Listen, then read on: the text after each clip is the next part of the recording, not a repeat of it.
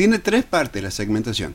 Sí. Lo- para los menores, para los de menores recursos, hasta 150 mil pesos, 1.5 del valor de la canasta eh, básica, eh, luego hasta 350 mil pesos eh, por ingreso de grupo familiar, hablamos, ¿no?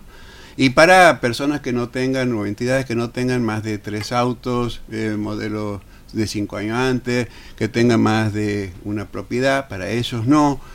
Eh, a los que tengan embarcaciones, por supuesto, a las, personas de altos recursos no. Que estimo eso no es más que el 10% de la población. El resto de la población, los de mediano, de, bajo recurso y de medio recurso, estamos en el 90%.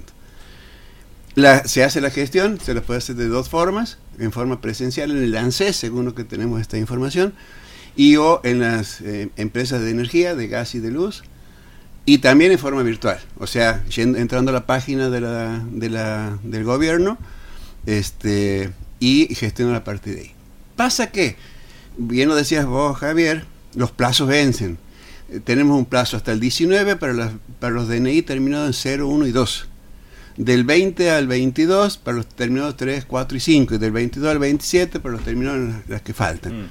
Yo le planteaba en esa reunión que esto, dada la cantidad de gente que, que va a pedir el subsidio que le corresponde, que se le subsidie los servicios, iba a colapsar. Mm.